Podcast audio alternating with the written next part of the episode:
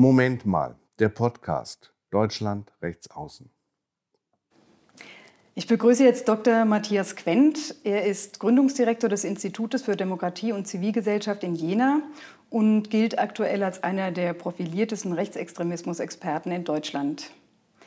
Herr Quent, die AfD fährt in den aktuellen Landtagswahlen hohe Stimmzahlen ein. Für Sie ist das rechtsradikale gesellschaftliche Potenzial, das sich in diesen Wahlergebnissen offenbart, nichts wirklich Überraschendes. Warum nicht? Zum einen ist es persönlich für mich, äh, für mich nichts Neues und Überraschendes, ähm, denn wo und als ich aufgewachsen bin in den 2000er Jahren, wo ich äh, sozialisiert wurde, als Jugendlicher auch politisch sozialisiert wurde, da war der Rechtsextremismus allgegenwärtig, insbesondere in seiner gewaltförmigen neonazistischen Dimension. Aber in der kleinen Stadt, in der ich aufgewachsen bin, hatten wir auch damals schon einen rechtspopulistischen Bürgermeister. Das ist also nicht äh, gänzlich etwas Neues, was jetzt einfach vom Himmel gefallen ist. Ähm, und das sagt auch die Wissenschaft. Das sagen zahllose Studien, empirische Analysen, die sich seit Jahrzehnten ja mit dem autoritären, mit dem rechtsradikalen Potenzial in der Gesellschaft auseinandersetzen.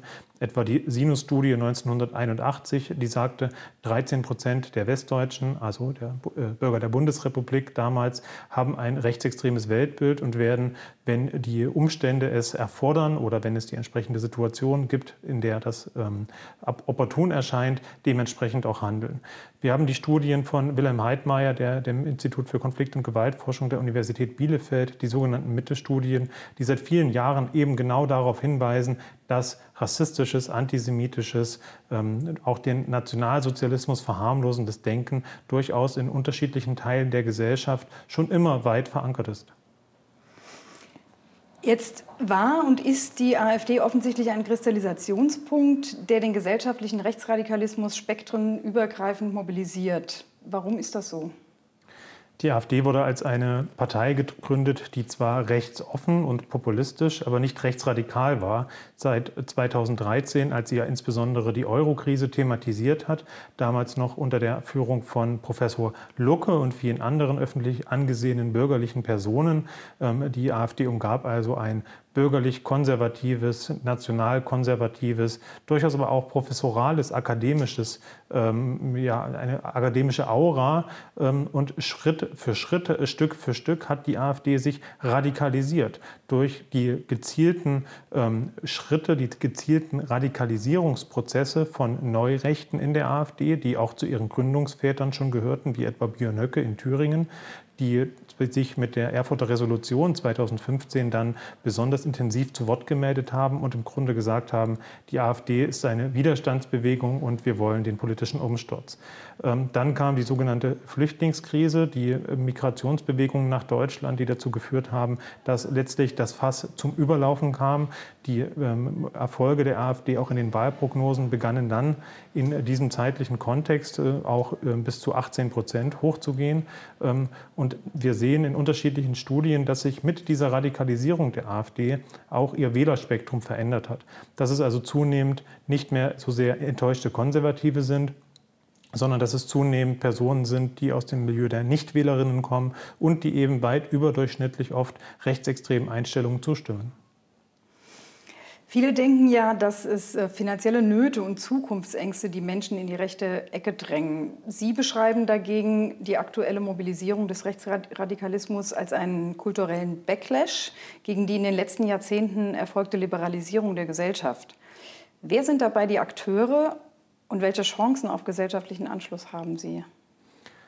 Also einerseits sind die Akteure der gesellschaftlichen Liberalisierung natürlich die Zivilgesellschaft und auch die gesellschaftlichen Mehrheiten, die seit den 1960er Jahren, so wie das die Politikwissenschaft diskutiert, eine Art stille Revolution vorangetrieben haben, eine stille Revolution postmaterieller Werte, in der also Fragen der Gleichberechtigung, der Chancengleichheit, auch des Umweltschutzes ähm, mehr Bedeutung gewonnen haben. Wir sind also insgesamt als ähm, ähm, insbesondere die westlich geprägte Welt demokratischer geworden wir kommen heute unseren eigenen Ansprüchen, wie sie im Grundgesetz artikuliert sind, viel näher als jemals äh, zuvor. Aber gegen diese Liberalisierung, die dazu führt, dass Männer beispielsweise nicht mehr ganz so viel Vorsprung vor Frauen haben, dass Migranten und Migrantinnen gleiche Rechte äh, zugesprochen bekommen und in der Öffentlichkeit weniger diskriminiert werden, als das vielleicht noch vor 20 Jahren der Fall war, Das führt dazu, dass sich Menschen bedroht fühlen, dass sie Zukunftsangst haben, aber keine so stark äh, ökonomisch geprägte Zukunftsangst,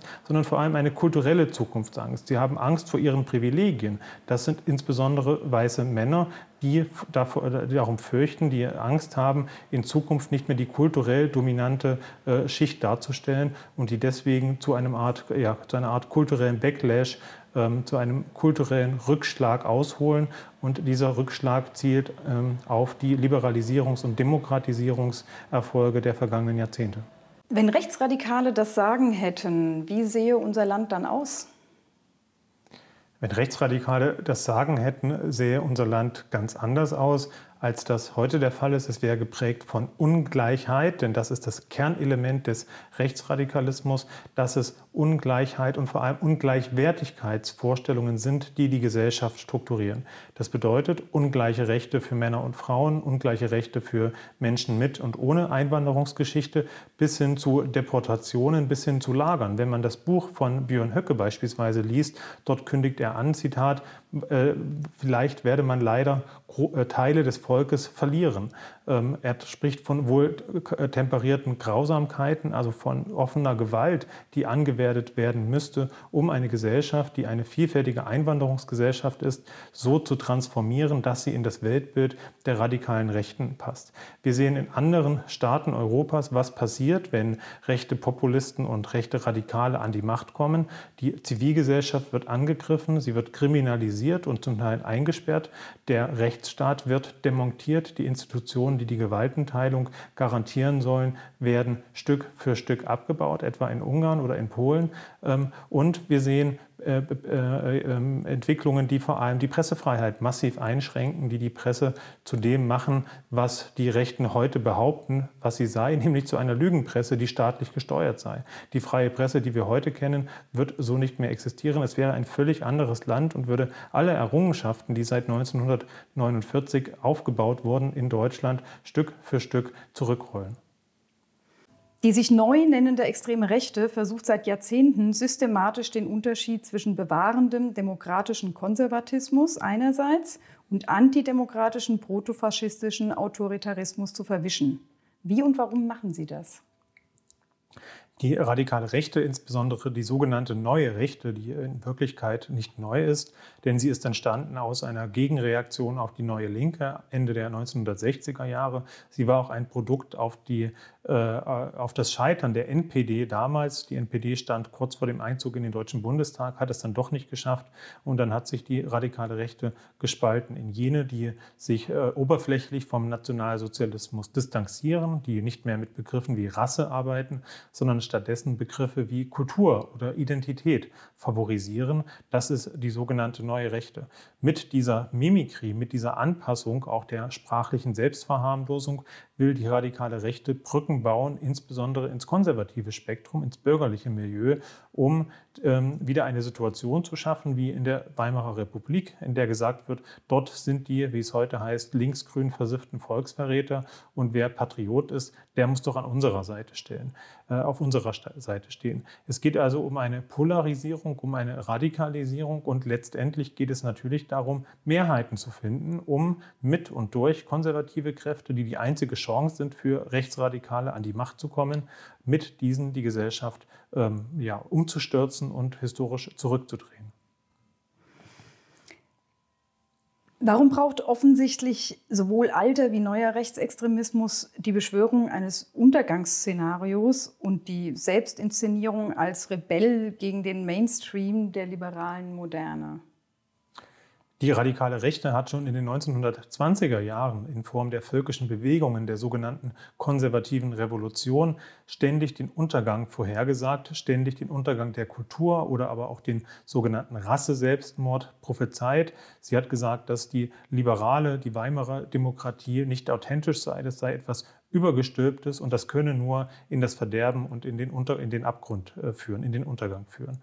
Ähm, Oswald Spenglers Der Untergang des Abendlandes ist da eine der äh, ja, berühmtesten Publikationen, die genau in diese Richtung, äh, Richtung äh, weisen und die letztlich Adolf Hitler den Weg bereitet hat.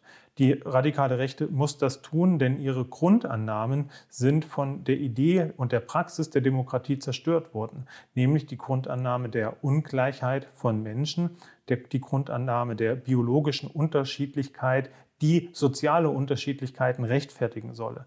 Das sind Versprechen der Aufklärung, Grundwerte der Demokratie, die für die radikale Rechte ähm, ja Teufelszeug sind, wenn man das so sagen will. Das bedeutet, diese Entwicklungen und die Durchsetzung von Gleichwertigkeitsansprüchen in der Gesellschaft ist für die radikale Rechte und ihrem hierarchischen, im Kern rassistischen Denken ähm, tatsächlich der Weg in den Untergang, weil das, was man unter völkischer oder auch unter rassistischer Reinheit versteht, weil das angeblich ähm, übermächtige tausendjährige Deutsche Reich in diesem Prozess von ähm, zunehmender Vielfalt, von Globalisierung in ihren Augen zerstört wird, weil sozusagen die Realität, wie sie sie gerne hätte, ähm, immer weniger überhaupt fassbar ist oder auch erreichbar ist.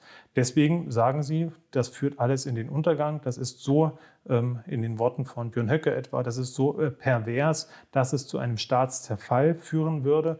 Und um so einen Staatszerfall, um das Chaos zu verhindern, dafür braucht es die autoritäre, die ordnende Hand eines starken Staates, der ähm, dann diese liberalen Irrungen und Wirrungen, die man konstruiert, wieder rückgängig macht und im Grunde als natürlich gesehene Hierarchien stattdessen installiert.